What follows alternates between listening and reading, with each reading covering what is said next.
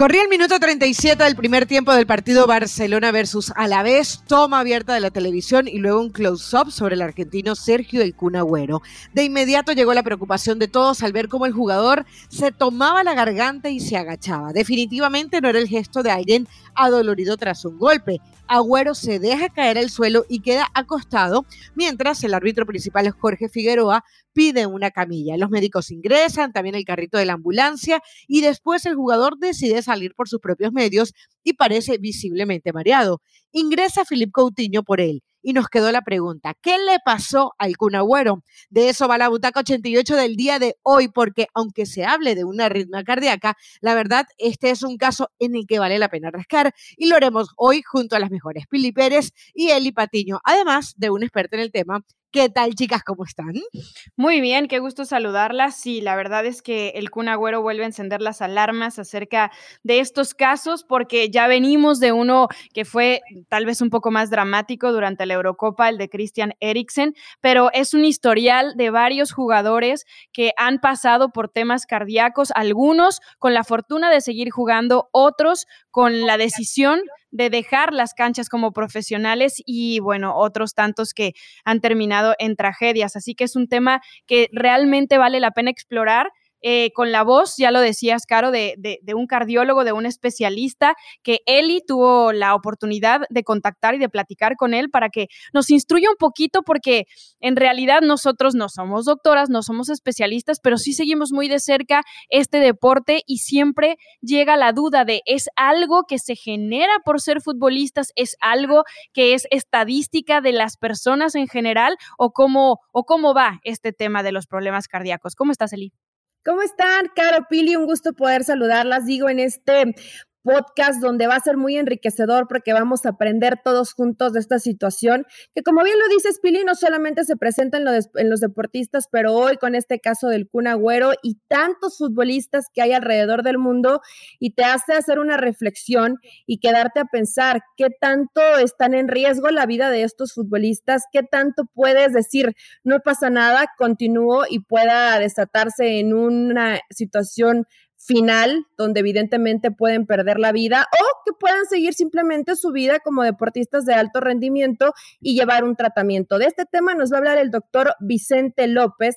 Él estuvo trabajando en el Club de Fútbol Pachuca, es cardiólogo y nos hace un análisis muy minucioso de lo que precisamente debemos saber y deben saber los futbolistas para que no pongan en peligro su vida. Así que chicas, pues vamos a hablarlo, ¿no? Porque las imágenes del Kun creo que a todos nos comenzaron a poner la piel de gallina porque nos acordábamos del tema de Eriksen y por supuesto que no sabes si van a tener todo el protocolo y la situación como se dio en ese momento para salvar una vida en la cancha. No se diga más y entonces escuchemos al especialista Vicente López y que nos cuente si realmente un jugador de fútbol, obviamente de élite, está más expuesto que otros a sufrir de un paro cardíaco o en este caso una arritmia. Bueno, antes que nada, un saludo para Carolina, para Pilar, para Eli. Y contestarles, eh, primero, el fútbol, como cualquier otro deporte, siempre se incrementan las exigencias físicas de un jugador, de un deportista, y esto lleva a un mayor trabajo del corazón.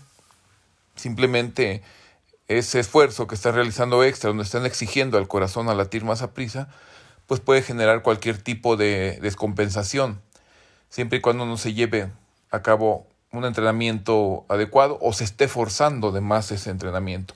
Y sabemos que en Europa las eh, exigencias son mayores que en algunas otras partes del mundo, porque están eh, implícitos tres o cuatro competencias, eh, en este caso la Eurocopa, la Champions League, su copa local, su liga. Entonces todo esto hace que el, jugador entre a una mayor exigencia física y tiene un mayor riesgo de sufrir cambios en el corazón adaptativos, que si no son bien evaluados previamente, pues pueden desencadenar alguna arritmia. Em, pero en realidad no es tanto que sea mayor que otra persona, que como ustedes dicen, común, eh, que no hace ejercicio.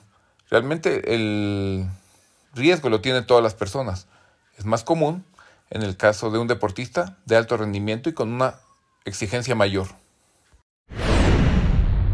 Es muy interesante lo que dice el doctor Vicente porque eh, dentro de la investigación que hicimos, la causa más frecuente de estos problemas es una situación que se llama miocardiopatía hipertrófica. Esto se produce porque se hacen gruesas las paredes del corazón. Normalmente es una cuestión genética que cuando se suma al ejercicio intenso puede generar estas arritmias que pueden ser letales. Pero esto se presenta en una de cada 500 personas mm. en general. O sea, si estamos hablando de 10.000 futbolistas, alrededor de 20.000 de ellos puede sufrir de esto. O sea que, como él bien lo dice, no es específicamente por el hecho de ser futbolistas, sino porque es una afección que le da a una de cada 500 personas. Y entonces, cuando combinas este tema genético con el ejercicio intenso, pues se puede desarrollar, ¿no? ¿Qué situación? O sea, realmente la estadística, puedes decir, no es tan exagerada que se presente en un grueso de la población, ¿no? Pero nos lo hablaba bien en, en, el tema específico el doctor Vicente y esto me llama mucho la atención.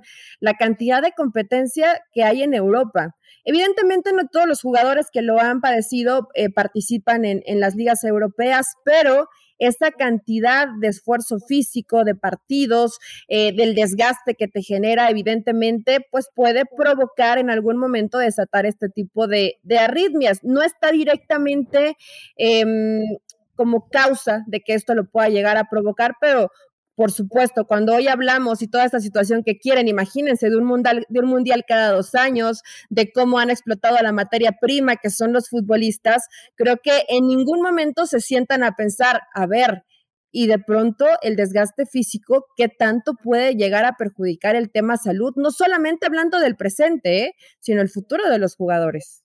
Es que justamente cuando yo escuchaba al doctor, yo me preguntaba eso. Yo decía, en un mundo donde lo que se está discutiendo, y pueden escuchar varios podcasts de la butaca en donde estamos hablando de si es conveniente o no el mundial cada dos años, en donde pareciera que todo gira alrededor del negocio, uno dice, ¿hasta qué punto se está exponiendo de más el jugador? ¿Tiene que ver con la cantidad de competencias o tiene que ver directamente con esta estadística que también nos está dando Pili, que nos dice que de una de cada 500 personas puede llegar a sufrir esa arritmia. ¿Será que de repente eh, queda mucho más expuesto? Porque, a ver, da la casualidad que, porque, porque hay momentos que ha sucedido durante entrenamientos de partidos, pero eso, claro, no tiene la misma exposición que puede tener cuando todas las cámaras están en un partido de fútbol, cuando estamos hablando de un juego de élite, como con lo que pasó con la Eurocopa y que vamos a, a estar en un rato. Entonces parece que se magnifica, pero por otro lado nos seguimos preguntando, ¿es que la cantidad de partidos están influyendo o no tiene nada que ver y tiene que ver directamente con que puede pasar y sencillamente te expones un poco más cuando exiges más al cuerpo, que era lo que nos explicabas, Pili, ¿no? O sea, el corazón sufre como, como una adaptación y en esa adaptación se da el tema de la arritmia. Entonces, bueno, a partir de ahí empiezan las preguntas justamente em, hay varios casos que se han dado. El último de ellos fue el 12 de junio, el de Christian Eriksen en ese partido del Dinamarca versus Finlandia. Vamos a escuchar al doctor lo que tienes que contarnos un poco sobre el tema de algunos de los deportistas o futbolistas en este caso que han derivado a un estudio y por supuesto todo lo que tiene que ver con el protocolo. ¿Es correcto lo que se hizo con el Kun Agüero? ¿Se puede evitar? ¿Va a poder seguir jugando fútbol? Vamos a seguir descubriendo eh, algunas de estas respuestas. Una arritmia sí puede terminar en un infarto. Y de hecho no es simplemente que genere un infarto. La arritmia por sí sola puede ocasionar un, paro cardíaco al ocasionar una falla de bomba del corazón y de este sentido ocasionar la, muerte súbita. Eh, casos como el de Mark Vivian Foe de, de este, la Copa, en, en, África, un jugador africano que si lo recuerdan hace algunos años, por ahí de 2008, 2007, por ahí así fue, que él presentó una, muerte súbita asociada al deporte como consecuencia de, un partido, este, no recuerdo si fue la Copa Africana, pero recuerdo que fue súbitamente cayó en, la cancha y presentó muerte súbita. Eh, también este, Andrés Puerta en, en España, jugador de Sevilla, que también presentó un caso de arritmia súbita asociada al deporte y que él salió por su propio medio. O sea, esto fue creo que uno de los errores eh, que yo veo en, la atención de, un deportista, en el cual lo logran sacar de una arritmia, no le dan la importancia de vida, sale caminando por su propio medio, presenta nuevamente un evento en, en los vestidores y fue desfibrilado en una serie de ocasiones importantes, bueno, fueron varias veces de, de desfibrilación y finalmente falleció. Falleció este un jugador joven con familia y realmente esto pues es de lo que no se puede explicar uno porque una persona joven y deportista caiga en este tipo de arritmias. Y el caso opuesto fue el de, de Eriksen, que jugador de Dinamarca que realmente él presenta una arritmia, pero es atendido de manera adecuada en el, en el campo y logra salvar su vida. Eh, presentó una arritmia y presentó un infarto del miocardio. Entonces, eh, él eh, a la fecha no ha, vuelto a, a, las canchas, pero sí está teniendo eh, un tratamiento adecuado o enfocado a su padecimiento. Bueno, maravilloso este audio que acabamos de escuchar del doctor. Eh, solamente para hacer algunas salvedades, Marvivian fue del 2003, fue, fue su caso. El único caso. En las confederaciones, ¿no? fue en las confederaciones en Francia, semifinales ante Colombia.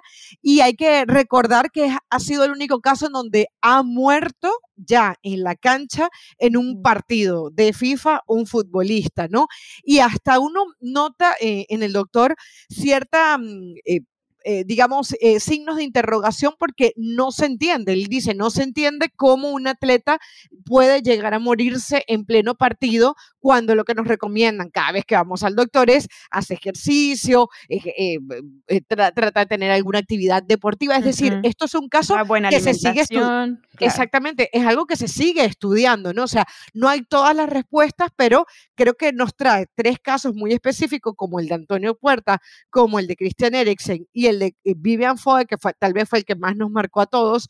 Eh, bueno, en realidad todos nos marcaron, ¿no? Pero digamos, aquel como muere en la cancha, pues me parece que fue el más impactante y a partir de ahí la FIFA empezó a tener ciertos protocolos, empieza incluso a dar un diplomado en donde eh, pues se trata de evitar y tratar este tipo de temas. Sí, y es algo importante lo que dice que en el momento en el que se da algo así, cómo el jugador sale por su propio pie, que fue lo que hizo el Kun porque al final, mientras él empieza a perder eh, el aire y está mareado, él se tira al césped, entran las atenciones médicas, porque evidentemente no había un golpe previo ni nada que pudiera decir que era por otra cuestión.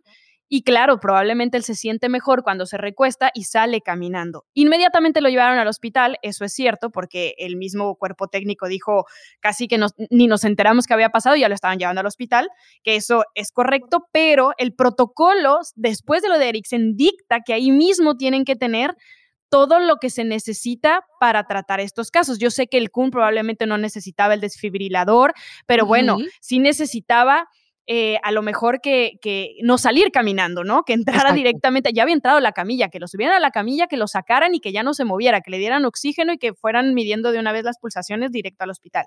Entonces, los protocolos son muy importantes y así lo vimos en la Eurocopa porque ese protocolo tan inmediato, tan rápido, desde los compañeros de equipo, fue lo que le terminó salvando la vida a Christian Eriksen.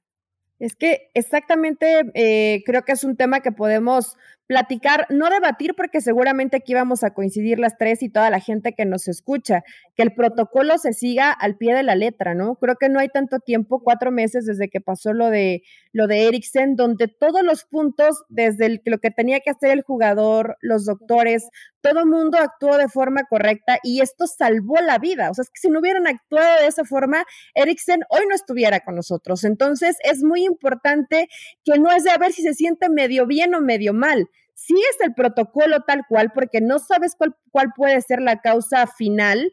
Y después de ahí, bueno, ya se realizan los estudios y qué bueno que lo, que lo del cuno terminó en tragedia, ¿no? Y que a lo mejor es una situación no tan grave comparado con lo de Eriksen que hace no mucho tiempo lo vivimos, pero lo mencionaba el doctor, el tema de Antonio Puerta, ¿no? Se desmaya, sale caminando, se vuelve a desmayar en el vestidor cinco veces, muere tres días después y dices, en dónde estaban los doctores, en qué momento reaccionaron. Y no estamos hablando tan atrás en el tiempo, fue en el año 2008. Entonces, sí tienen que seguir los protocolos, me parece, de una situación muy fina donde no te puedes equivocar. Y si el jugador, por más que te diga, quiero salir caminando, sales en camilla y, punto, ¿no? Y te llevamos directo al hospital. En el tema de Eriksen, por cierto, donde hace referencia y estamos platicándolo, hoy no tiene actividad con el, con el Inter de Milán y salió una nota que tal vez pueda ir al Ajax y que por los protocolos que tienen allá y la posibilidad de que precisamente pues quiere volver a jugar. El Inter dice, con nosotros no vas a jugar porque no vamos a correr ningún tipo de riesgo. Pero bueno, e, el jugador lo que quiere es retomar su, su vida futbolística, ¿no? ¿Qué tanto está dispuesto a arriesgar y qué tanto puede cambiar el protocolo? Esto me llama la atención de un país a otro como para que en el Ajax te digan, ok, te damos esa posibilidad de que puedas volver a jugar, evidentemente bajo un riesgo, ¿no? Bueno, es que recuerden que a Ericsson le implantaron un desfibrilador automático. Hay casos como el del Daily Blind, que también eh, le pusieron este desfibrilador y sigue jugando, ¿no? Entonces, eh, creo que depende del caso específico de cada uno y justo lo que dice él y de cuánto se arriesga, ¿no? Pero hace un momento, Caro, hacías énfasis en jugadores a los que no les pasa en el terreno de juego cuando están todas las miradas puestas en ellos y donde se puede actuar rápidamente con los protocolos. El caso, por ejemplo, de David Astori, ¿se acuerdan? Fue en el hotel de concentración. Y el mismo Iker Casillas, que fue en mayo del 2019, tampoco hace tanto, fue en el entrenamiento. Entonces comienza con ese pequeño mareo durante el entrenamiento y dice que lo último que se acuerda es que ya estaba en el hospital por ese infarto que termina obligándolo eventualmente a retirarse.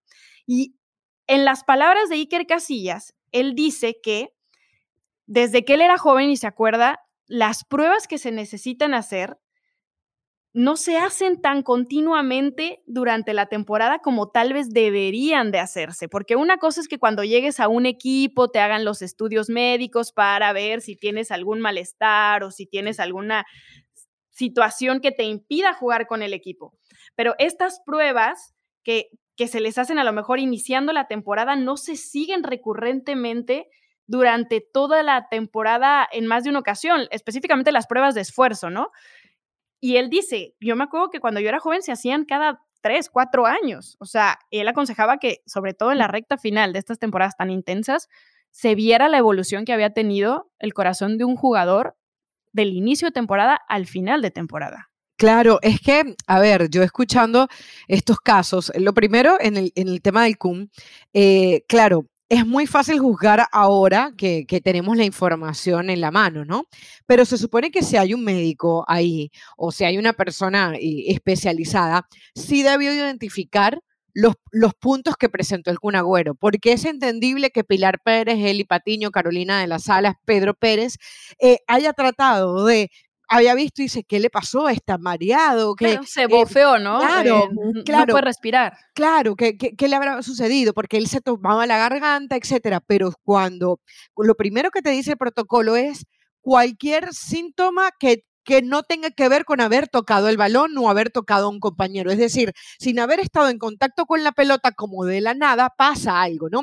Yo creo que tiene que ver, yo estaba buscando el tema del protocolo de la FIFA, y cuando uno ve el protocolo de la FIFA, tiene que ver directamente con el desplome del jugador. Dice, la primera señal es que el futbolista se desploma sin existir contacto alguno con otro jugador como el Kun Agüero no se desplomó, probablemente por eso el protocolo no se ejecutó. Bueno, pero, o sea, estamos hablando de que terminó en el césped. O sea, yo entiendo que desplomarse tal vez es inconsciencia, ¿no? Pero no tenemos que llegar a ese punto. Por eso, por eso, por eso es que yo digo que a partir del tema del Kun ojalá deben estar reunidos tratando que el protocolo probablemente deba ser más más específico, porque no se tiene que desplomar lo que acabas de decir, el jugador no tiene que quedar inconsciente para irte. ¿Por qué? Porque este protocolo incluye directamente el tema del, del defibrilador.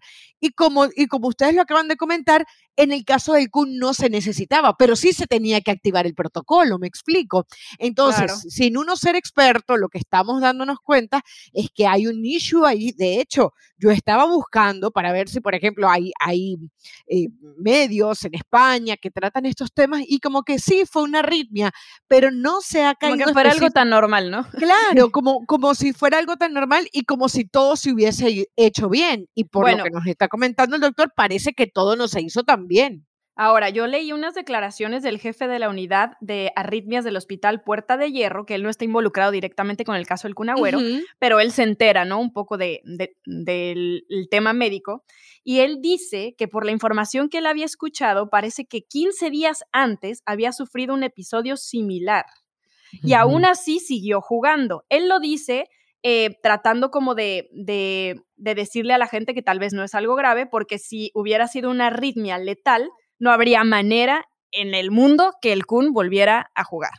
Claro. Pero si ya había sufrido algo así, ¿cómo no se han percatado? A lo mejor lo sufrió en su casa, no lo sé, no tengo esa información, pero ¿cómo no se pueden percatar de que el jugador ya está sufriendo de arritmias constantes y aún así vuelve a pisar un césped sin que se le cheque antes? Claro, eh, y, y, tiene que ver con las urgencias, ¿no? Recordemos el momento que está viviendo el Barcelona, no sé, o sea, cualquier cosa que yo diga tampoco voy a, a, desprestigiar aquí a nadie, ni vamos a decir que se puso por encima lo de, exacto, eh, a especular con, con, lo que uno no sabe, pero sí es cierto que el hecho de que el Kun Agüero haya salido caminando puede ser una alerta, por lo que nos está diciendo el doctor, de que tal vez haya que hacer algo diferente.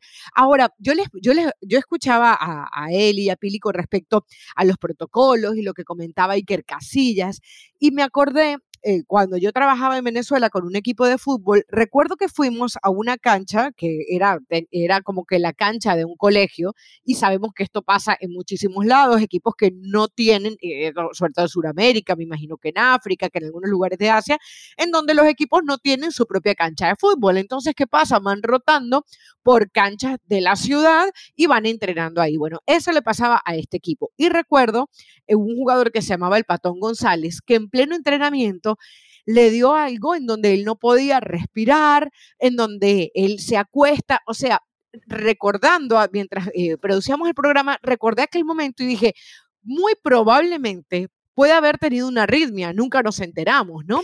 Entonces, imagínense cómo, cómo es importante ya empezarle a exigir a estos equipos, por lo menos profesionales, estamos hablando de primera y segunda división, que es lo que los que económicamente pueden llegar a algo, que se tenga un desfibrilador cerca, ¿no? O sea, de hecho, hay aplicaciones eh, de, que, están para la gente, donde tú puedes tratar eh, eh, en estos países de buscar algo que te pueda salvar la vida y, que busques el más cercano. E incluso, hablando con nuestro compañero Rodri Fáez, nos comentaba que a partir del caso de Antonio Puerta, en España no solamente se activó el, el protocolo, sino que se hizo que en los estadios se pudieran poner estos aparatos para que por cada tantas personas que vayan al estadio se pueda eh, activar el protocolo, eh, porque no es solamente, lo comentaba Pilar al comienzo del programa, es una de cada 500 personas, sea futbolista o no sea futbolista.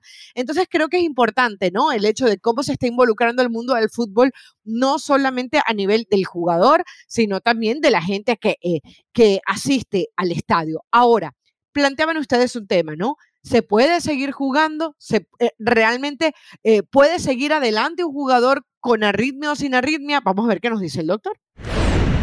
Bien, en el caso del Kun hay que entender que es un deportista de alto rendimiento y que está en uno de los clubes más importantes del mundo.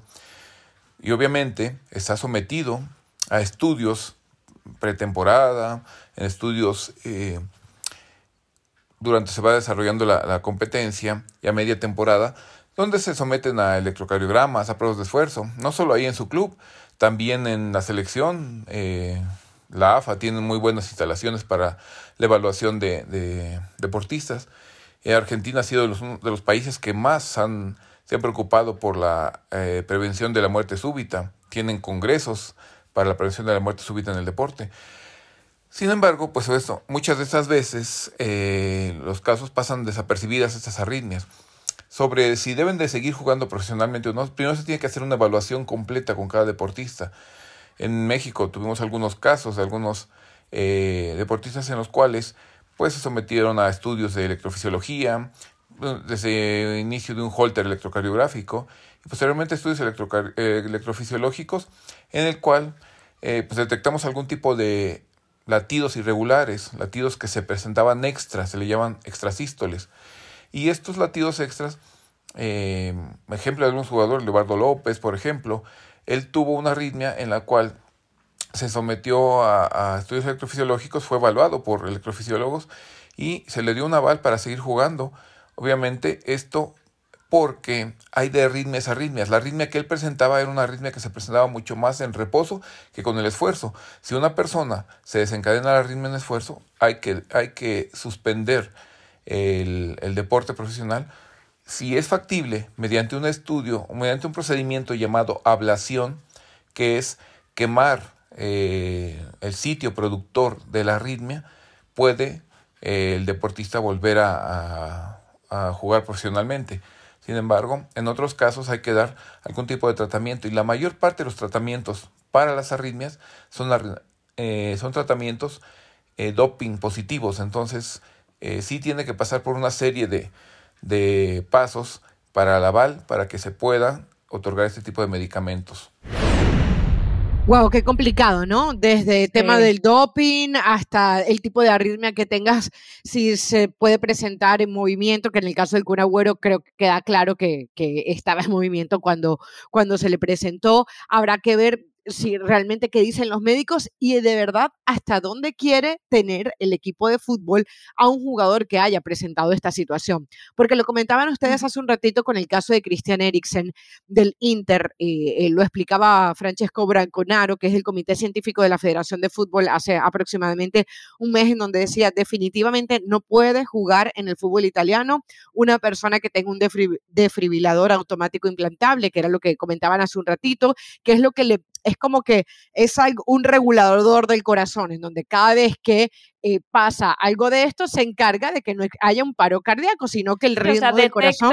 Detecta los latidos anormales, ya sea que sean más o menos, pero no es un marcapasos, es algo diferente. Exactamente. Entonces, eh, la pregunta es hasta qué punto un equipo de fútbol está dispuesto a aceptar a un jugador con estas condiciones. No solamente porque eh, Eriksen te cueste 7.5 millones de euros al año, ¿no? Sino porque además sabes lo que... además sabes no, y el riesgo y lo que te puede generar en una temporada. Recordemos el caso de Dinamarca. Dinamarca, bueno, en su momento se pudo reponer durante la, Eurocopa, pero luego, ¿cómo te marca a un equipo saber que tu, que, tu, que tu compañero se te puede desplomar en cualquier momento? Y también la decisión del jugador de, tener ese miedo de si debe seguir jugando o no. En el caso de, la red, del madridista que, también se desplomó en un partido de Copa, él al final se termina retirando. Iker Casillas, que igual estaba ya cumpliendo con la edad, decide retirarse. O sea, qué complicado realmente después de que se da un episodio de esto y que además sabes que el mundo entero se enteró, pues que justamente eh, decida seguir jugando o no. Al final es su vida y ellos son los que tienen la última palabra. Entiendo que tendría que ser bajo pues muchos conceptos que tome la decisión tanto el club como el jugador y, tomando en cuenta la opinión de los médicos. Pero si te dan el alta, por ejemplo, como a Blind de jugar, Blind en el Ajax, eh, y en este caso a Eriksen, si médicamente le dicen tú puedes jugar, eh, ya depende directamente de, del jugador, creo yo, ¿no? o sea, y el club tendría que decir que no. Ahora, yo estuve leyendo un estudio que se inició en España desde el 2009 en el que descubrieron que esta masa muscular que se engrosó eh, en los jugadores, en muchos de estos que causan las miocardiopatías, a veces eh, se pueden, digamos, como mm, esconder estos problemas para los jugadores cuando les hacen los electrocardiogramas, los ecocardiogramas o las resonancias cardíacas. Se requieren muchos más tests para darte cuenta de que tienen este tipo de problemas. Y estos estudios son los que normalmente los clubes les hacen al inicio de cada temporada o, o, bueno, que tienen pautados, porque según decía el doctor, también los hacen a media temporada. Entonces, si estos estudios no te terminan de descifrar si algún jugador tiene este tipo de problema, también se trata de, el costo que le, que le hace a cada, claro, a cada club tener todos los estudios necesarios para hacerle a la cantidad de futbolistas desde fuerzas básicas, porque esto no solamente es en profesionales, ¿no? Es desde los jovencitos que están a punto de ser profesionales para llevarles ese seguimiento, porque necesitan hacerles test genéticos, resonancias magnéticas, o sea, cosas mucho más profundas que, que no solamente los electrocardiogramas, ¿no? Sí, y hay clubes que lo tienen, Pili Caro, pero hay clubes que no lo tienen. O sea, que por más que, que, lo necesitaras eh, y que a lo mejor te, te implica evidentemente un, un, gasto, que no hay forma porque ni siquiera tienes el tema tecnológico para poder llevarlos a cabo. Creo que esto que nos hablan de los periodos de evaluación de, de cada seis meses, a lo mejor en Europa, o aquí a, a, a principio de torneo y a mediados de torneo y a final del torneo la realidad es que a pesar de que sí hay síntomas, esto es, es de un momento a otro. O sea, no, no es que te lo, a lo mejor no te lo detectaron al principio de la temporada y se te desarrolló de pronto en la jornada 4 o 5, ¿no? Por ejemplo. Entonces, es lo que lo vuelve tan peligroso. Por ejemplo, en el, en el tema de Eriksen también leían, leía que todavía no saben si fue por alguna eh, infección, alguna inflamación o realmente es un tema eh, directamente relacionado con el corazón, ¿no? Algún mal congénito. Entonces, es tan complejo el tema del corazón, porque es realmente complejo, por más que tengan los estudios, que sí el futbolista debe de pensárselo dos veces, ¿no? Cuando le dicen, a ver, cuidado, en el caso de Eriksen, aquí no vas a poder jugar, si te dan eh, la posibilidad en el Ajax, adelante puedes tomarla, pero es bajo tu propia responsabilidad. Dentro de la lista de jugadores donde retomamos esas situaciones donde deciden correr el riesgo, Antonio de Nigris, por ejemplo. A él le dijeron que tenía un problema en el corazón, decidió jugar y fallece a los 31 años. Ni siquiera falleció en una cancha de fútbol, ¿no? Pero él pues dijo, ahora sí que pase lo que tenga que pasar y lamentablemente pierde la vida. Creo que por más que ames el fútbol o el deporte que practiques, no puedes poner en riesgo tu vida. Y, que en un protocolo en un país sí y en otro no, y aquí definitivamente en el Inter no vas a poder jugar, no vas a poder jugar, pero si te vas al Ajax, a lo mejor ahí sí te dan permiso. Creo que Eriksen, hasta que no esté completamente enterado de qué fue lo que provocó esa situación en el partido de la Eurocopa, no debería correr riesgos, ¿no? Pero bueno, ahí sí depende de cada, de cada quien, aunque es muy difícil responsabilizar y decir, en un club no se lo hicieron probablemente sí se lo hicieron, pero no tienen todos estos estudios tan específicos. Claro, se, o a lo mejor se, desarrolló durante el momento de, de, competencia, porque no es lo mismo que tú vengas de, de, venir de descanso, de vacaciones, un mes o un poquito más, a que comienzas una pretemporada, es diferente la exigencia a cuando ya comienzas completamente eh, la, la competencia. Entonces, bueno, hay que tener mucho, mucho más cuidado en este tema y sería maravilloso que en todos los clubes del mundo hubiera esta posibilidad de que los jugadores cuenten con los estudios. Hoy el Kun Agüero, hay que decirlo como tal, es afortunado. Tiene la posibilidad, está en mano eh, de uno de los mejores doctores del mundo, pero lamentablemente, pues no todos corren con, con esa misma fortuna como lo tiene hoy el, como lo tiene hoy el Kun. Por cierto, hablando de los doctores, eh, antes del, comienzo del programa, algo me comentaban, ¿no? Como que está en, la mano del Ultra Plus Wow, ¿no? El Cunagüero el día de hoy. Sí, es el doctor eh, Joseph Brugada es precisamente el doctor del Cunagüero. Él con su hermano descubrieron eh, una arritmia precisamente a la que le llaman síndrome de Brugada, precisamente ese tipo de arritmia. Entonces, si necesitas a un especialista que además tiene el gran premio científico del Instituto de Francia, ese es el doctor Joseph Brugada. Entonces, el Kun, por eso lo digo, es afortunado, está en las mejores manos. Ojalá y todos los futbolistas y toda la gente que, que lo necesitara pudiera estar ahí, ¿no? Pero qué bueno que esté en tan buenas manos y yo de pronto leía mucho los, los mensajes de aliento para el Kun Agüero y como le dicen, recupérate, eh, vas a salir de esta, has tenido lesiones y has podido eh, solventarlo, ¿no? Hoy el Kun Agüero con 33 años y que ya de, un momento a otro le digan, a ver, tienes esto y este es el protocolo, ¿cuánto tiempo te va a alejar de las canchas? Porque bien lo dicen ahí, es un tema del medicamento donde te da positivo en dopaje. O sea, es todo, es todo un proceso donde parece algo sencillo de, bueno, le di una arritmia al Kun Agüero, no pasa nada, ¿no? No, eh, creo que sí se va a llevar un buen rato en que esperemos, porque así se lo deseamos, que pronto podamos ver el, regreso del Kun Agüero, pero no va a ser inmediato, ¿no? Se va a llevar varios Por ahora tres meses y vamos a ver cómo va evolucionando. Y es que en realidad hoy hemos hablado de los protocolos, qué pasa si se ve esto, qué pasa si se ve lo otro, pero también hay que prevenirlo, hay que encontrar una manera de prevención. Y es que hace rato, Caro, tocaba el tema de cómo los síntomas que tienen pueden enmascararse en otras cosas, la falta de aire, el mareo, ¿no? O sea, puedes decir, ay, tal vez no desayunó bien, o qué sé yo, puedes claro, mil cosas. En el caso de Antonio Casano, por ejemplo, que se desmayó en el aeropuerto, se le diagnosticó una isquemia cerebral Y esto fue producto de un tema cardíaco. Entonces, ese tipo de cosas no salen hasta que se les hacen los estudios. En la cancha no puedes, o en el aeropuerto, o en el entrenamiento, o en el hotel de concentración, pues no te puedes dar cuenta que realmente el problema es el corazón hasta que le hacen los análisis, ¿no? Y por eso le preguntábamos al doctor Vicente eh, qué señales previas tiene el futbolista para detectar que algo anda mal. En el caso de señales previas que nos puedan avisar de un arritmia, sí, sí las hay. Ejemplo, eh, puede presentarse dolor en el pecho, piquetitos, sensación de piquetes o sensación de opresión en el pecho, puede faltar el aire, más que, que lo habitual, eh, una fatiga mayor que la habitual al estar realizando deporte. Digo, se vio en el caso del Cunagüero como desde por ahí del minuto 30, 32 estaba ya teniendo datos de fatiga, de, tenía que, que se deshizo o se desinteresó del balón y empezaba a faltarle el aire, empezaba a agarrarse el pecho, pero no, ese ya fue un caso súbito.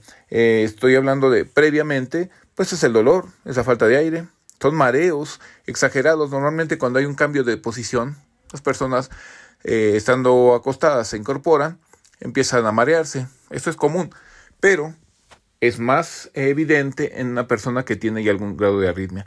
O sentir las palpitaciones, sobre todo en reposo, en la noche, empiezan a sentir cómo se acelera el corazón y esto se transmite a través de las arterias, ya sean en las arterias temporales, en la frente, en las regiones parietales o también en la, región de, del cuello.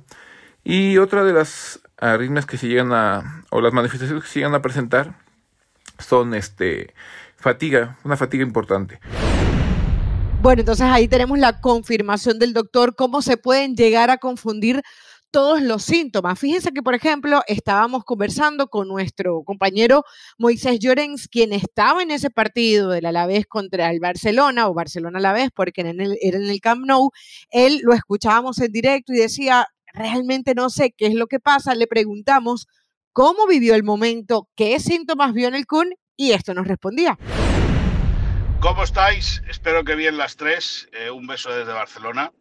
Nada, fue una sensación muy rara porque todo el mundo creía que venía procedido de un codazo en la tráquea, cosa que le había imposibilitado respirar bien al Kun, o, yo qué sé, en un momento dio la impresión o que se había tragado un insecto o algo, porque, porque claro, no, se veía golpe, sí que, se sí que se vio al Kun quejarse mucho, y que entraron muy rápido los doctores, que el, árbitro también pidió celeridad en la, en la reacción de los servicios médicos nada, eh, fue todo muy, sorprendente, muy, muy sorprendente. Eh, y, todos intuimos que era algo de corazón, pero claro, nadie quería decir nada porque es un tema muy, muy delicado. Y, claro, eh, cuando hablas en abierto para tantos millones de espectadores de un tema del corazón, lo que no puedes hacer es ser amarillo, ni muchísimo menos, es ser muy, muy cauto. Cuando ya el Kun sale de, del Camp Nou con ambulancia y va a dirección al Hospital de Barcelona y entendemos que la cosa es mucho más seria de lo que en un principio creíamos. Pero afortunadamente ya está la dolencia detectada y esperemos que no pase de ahí. Bueno, interesante cómo Moy nos narra ese momento, pero sobre todo, de alguna manera, pone en evidencia lo que todos pensamos, ¿no? Cuando se da una situación de esta, nadie quiere decir, nadie quiere hablar y sobre todo nadie que sea experto, eh, Pili y Eli, porque, a ver, para nosotros hacer este programa eh, era como que, que, hasta dónde investigamos, hasta dónde podemos hablar, pero yo creo que a lo que, a lo que nos queda toda una situación, oh, voy de nuevo, voy de nuevo, voy de nuevo, perdón, Tres, dos, uno. Bueno, súper interesante lo que nos comenta Moy, porque creo que al final todos nos queda esa sensación de que solo sé que nada sé, pero no por eso no podemos tocar el tema y pasarlo por debajo de la mesa. Hay muchas respuestas que encontrar y sobre todo creo que los expertos tienen que ser llamados, decir qué hay que hacer y qué no hay que hacer en estos casos, cómo se pueden confundir los síntomas, cómo no, y a partir de ahí tomar ciertas decisiones. Además, yo creo que hemos aprendido sobre la marcha, me incluyo porque yo en esos días, cuando sucedió lo de Eriksen y ahora con lo del Kun, me he interesado más en el tema de qué hacer en un momento si, si alguien alrededor de mí le pasa y hay que estar atentos, ¿no? Porque esto, como decíamos en todo el programa, le puede pasar a cualquiera. Entonces, hemos aprendido sobre la marcha, creo que el mismo fútbol ha implementado eh, diferentes protocolos y situaciones para ayudar en el momento que tenemos que seguir aprendiendo y que se tiene que aprender a prevenir también más que a reaccionar cuando ya pasa. Eso es totalmente cierto y creo que se está trabajando para ello. Todavía falta siempre porque es cuestión salud, es cuestión de vida y muerte y hay que seguir siempre tratando de mejorar en eso, pero, pero ahí va, ¿no? Sí, la verdad que eh, digo, esperemos que cada caso que se da nuevo, como en este el caso del Kun nos haga a todos eh, tener esta reflexión de que cuentes con todo lo necesario para que si se presenta una situación de este tema, puedas salvarlo sin ningún tipo de problema y no corra eh, riesgo una vida, ¿no? Claro, hay situaciones súbitas donde probablemente no se pueda hacer nada más, pero si tienes esa posibilidad, si tienes los elementos en cuanto a tecnología, si tienes los estudios, creo que se pueden salvar muchas más vidas, ¿no? Cuando escuchaba los, eh, todos los síntomas que pueden haber previos, ya hasta me estaba asustando. Dije, Dios mío, yo me mareo, a mí de pronto me falta el aire, pero bueno, esto no siempre quiere decir que tengamos una arritmia, ¿no? Pero siempre es importante y enriquecedor, chicas, en este podcast, porque en este podcast, porque aprendemos Hoy sabemos los síntomas que se puedan dar y como dices, Caro, ¿no? A lo mejor desde que vas a ver un partido y alguien en la tribuna presentaron unos síntomas o yo con el equipo o tú, Pili, cuando vas a cubrir también un evento y creo que todo esto nos hace poder ayudar cada quien desde su trinchera y conocer que hay que prevenir, que hay que llevar un protocolo y qué bueno que el fútbol cada vez vaya evolucionando en esto, ¿no? ¿Saben qué? Eh, me queda la sensación, escuchándolas también, de que el jugador se tiene que preocupar. No puede esperar solamente a que el equipo le haga todos los exámenes. Esto también tiene que servir como, a ver, e, e, ellos tienen obviamente los elementos económicos y cuando no se tienen, pues se buscan. Hay que ir, o sea, no hay que esperar a que el, equipo haga absolutamente todo. También hacerte tú tu chequeo, así como hay unos que pagan preparadores físicos, masajistas, kinesiólogos, lo que, eh, lo que, lo que sea, también invertir un poco de tiempo y dinero en eso, en ir al médico, en, revisar que todo esté perfectamente bien y no pedirle al equipo que se encargue absolutamente de todo. Y ustedes lo decían, ¿no? Nosotros también empezarnos a evaluar un poco más. Octubre fue el mes del cáncer eh, de mama, de, de revisarnos, etcétera. Bueno, lo mismo tenemos que eh, eh, son como pequeñas alertas que nos va enviando el mundo, así que si ustedes están escuchando este podcast 88, también preocúpense un poco independientemente de, de su salud, ¿no? De su salud mental, de su salud física, de, de revisar el corazón, de hacerse un chequeo general que los queremos a todos bien. Y lo otro, chicas, ya también para, para ir despidiendo, va a haber que eh, seguramente legislar un poco más este tema, ¿no? En cuanto a eh, el caso de Eriksen, se puede sacar un jugador con defibrilador eh, automático, hasta dónde llega la presión psicológica. hay un montón de aristas que están interesantes y que seguramente trataremos en otras butacas. Así es, así que aparte el primer asiento porque todavía nos va a dar de qué hablar este tema. Gracias, chicas. Chao. Chao.